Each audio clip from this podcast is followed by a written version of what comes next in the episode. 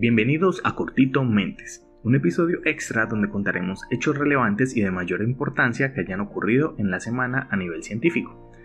Primero vamos a hablar de un hecho espectacular para la comunidad de mujeres científicas a nivel mundial, y es que la revista Time, esa revista estadounidense que desde hace 92 años lleva eligiendo el personaje del año, es decir, un reconocimiento a la persona o grupo de personas que hayan tenido un efecto positivo en sucesos ocurridos en el curso del año, tras una larga y reñida selección de finalistas de más de 5.000 jóvenes entre los 8 y 16 años, eligieron a Gitanjali Rao, una joven científica de 15 años, quien aplicó su conocimiento para abordar problemas que van desde detectar niveles de plomo en el agua, adicción de opioides y hasta desarrollar aplicaciones para detectar el bullying en línea.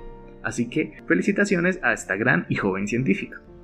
En noticias más espaciales, la sonda japonesa Hayabusa 2 de la Agencia Espacial Japonesa JAXA, tras haber estado durante seis años en el espacio recopilando elementos, regresó a la Tierra, aunque no precisamente así, pues lo que hizo esta sonda fue arrojar a la Tierra una cápsula con polvo estelar provenientes del asteroide Ryogu del japonés Palacio del Dragón según la agencia espacial, este material podría desentrañar una serie de enigmas sobre el origen de la vida y la formación del universo.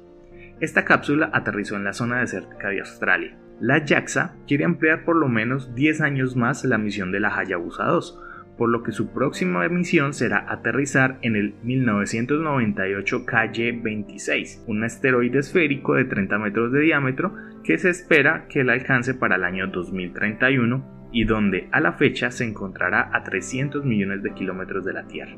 Y finalmente la última noticia de este corto, porque como sabemos la ciencia nunca se detiene, es que el próximo 14 de diciembre del 2020 ocurrirá un eclipse total de Sol.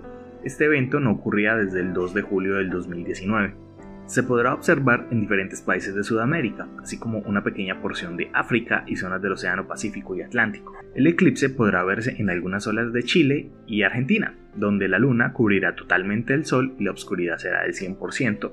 En el resto de países como Perú, Bolivia, Uruguay, Paraguay, Brasil y Ecuador, el eclipse se verá parcialmente.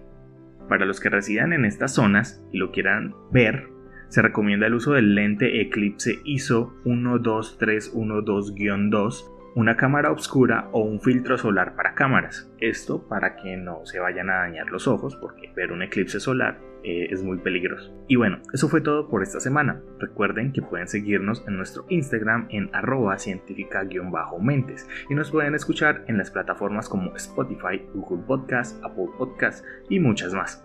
Yo soy Alexander, hasta pronto.